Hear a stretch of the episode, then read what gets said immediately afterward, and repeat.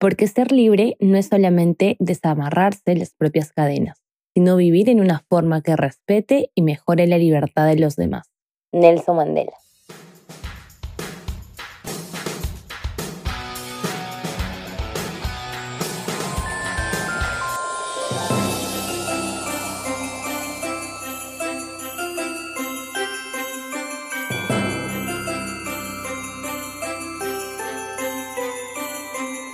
Saludos a toda nuestra comunidad oyente del podcast Taos el Día. Mi nombre es Brenda Santamaría, miembro de la Comisión de Investigación del Taller de Derecho y Relaciones Internacionales Alberto Ulloa Sotomayor, y el día de hoy les hablaré sobre los sujetos de derecho internacional, específicamente sobre el individuo. En los episodios 22 y 24 abordamos conceptos básicos sobre los sujetos de derecho internacional público, por lo que, siguiendo con este tema, en esta oportunidad hablaremos sobre otro sujeto de derecho internacional, el individuo. Desarrollo del individuo en el ámbito internacional. Como bien menciona Pérez León, inicialmente el derecho internacional clásico se basó en un escenario constituido por una comunidad internacional en la que predominaba una estructura interestatal. Es decir, el derecho internacional solo atendía las relaciones entre los estados, pues los reconocía como los únicos entes capaces de actuar en el sistema internacional, y era solo a través de estos que se podían reconocer a los individuos.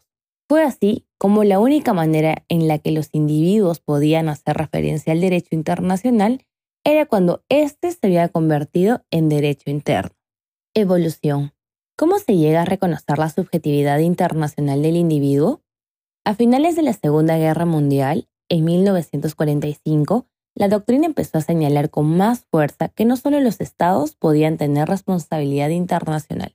Así, en aplicación del Estatuto del Tribunal Militar Internacional de Nuremberg, se inicia con el reconocimiento de la subjetividad internacional del individuo, pues la sentencia de este tribunal juzgó a individuos por los crímenes internacionales que se habían cometido por los estados miembros del eje durante la referida guerra mundial. De este modo, se reconoció a los individuos como agentes capaces de actuar en el derecho internacional de manera pasiva. De la misma manera, en la Carta de las Naciones Unidas se recoge por primera vez la internacionalización de los derechos humanos. En el segundo párrafo del preámbulo se establece que la Organización de las Naciones Unidas reconocen los derechos individuales y que estos se predican de manera universal con independencia del país donde viva. Además, se establece que los derechos corresponden al individuo por el mero hecho de nacer, sin que sea necesario un otorgamiento de estos por parte del Estado, por lo que solo bastaría su reconocimiento. Con ello, se da la promulgación de la dignidad intrínseca de los seres humanos, se inserta y se lleva a cabo la humanización del derecho internacional. Sin embargo, para llegar a este punto, la situación del individuo en el derecho internacional fue analizada desde diversas teorías. Primero, la doctrina clásica.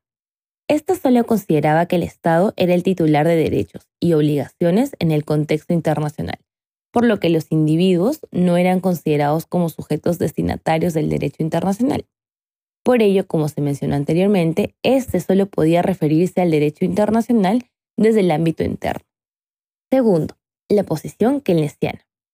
Esta posición realiza una jerarquización entre el derecho internacional y el derecho interno, posicionando al primero por encima del otro. Además, el punto de partida de esta doctrina es el ser humano, pues menciona que las normas del derecho internacional, al igual que las normas internas, regulan conductas humanas, pero lo hacen de manera indirecta, es decir, a través de los estados. Así se reconoce al individuo como sujeto destinatario del derecho internacional. Tercero, teoría de la responsabilidad internacional. Esa teoría plantea que el sujeto de derecho internacional es aquel que se encuentra en una de las dos siguientes situaciones. O bien es titular de un derecho que puede reclamar internacionalmente, o es destinatario de una obligación jurídica internacional y puede ser sujeto pasivo ante un tribunal internacional. Finalmente, la teoría del destinatario directo y efectivo de un derecho o de una obligación internacional menciona que el reconocimiento de un sujeto de derecho internacional no depende de la cantidad de derechos y obligaciones que tenga en este ámbito. Asimismo, refiere que la subjetividad internacional de un sujeto no está determinada por el tipo de derecho u obligación que tenga, pero lo que sí coincide con la anterior teoría es con el hecho de exigir que el titular de derecho u obligación lo sea de manera directa. Ahora bien, independientemente de las teorías antes mencionadas, actualmente el individuo tiene un conjunto de derechos y deberes impuestos por las normas internacionales vinculados a los derechos humanos. Así, su subjetividad internacional se reconoce de dos maneras. Por un lado, tienen responsabilidad activa, pues pueden reclamar cuando se les viola sus derechos, pero para que ello sea posible, se requiere que el Estado que sea demandado cumpla con dos elementos. Primero, el consentimiento, es decir, que el Estado sea parte del tratado que reconoce el derecho vulnerado. Y segundo, la subsidiariedad, es decir, que se haya agotado todavía interna para llevar a cabo este reclamo. Por otro lado, la subjetividad internacional también se reconoce a través de la responsabilidad pasiva, la cual se da en el marco del derecho penal internacional. El Estatuto de Roma, a través del cual se crea la Corte Penal Internacional, establece que los individuos pueden ser juzgados ante este tribunal por la comisión de cuatro delitos internacionales, como lo son el genocidio, los crímenes de lesa humanidad, los crímenes de guerra y el crimen de agresión. A pesar de lo desarrollado, como menciona Carrillo Salcedo, la subjetividad jurídica internacional del individuo se encuentra determinada por el mismo derecho internacional. De ahí que el rol que pueda asumir este sujeto en el ámbito internacional depende del nivel de subjetividad que se le pueda reconocer. Pero actualmente existe una tendencia a fortalecer la dimensión activa de la subjetividad jurídica internacional en el ámbito de los derechos humanos. Como se ha podido apreciar, el reconocimiento de la subjetividad internacional del individuo se da a partir de un momento histórico, el juzgamiento de personas por el Tribunal de Nuremberg por los crímenes cometidos en la Segunda Guerra Mundial.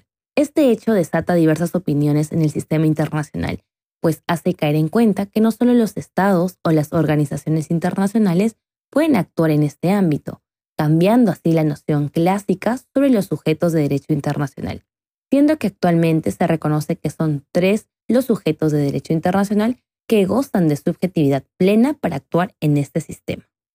Esperemos que hayan disfrutado del tema desarrollado. Extendemos nuestros agradecimientos por haber llegado hasta este punto del episodio.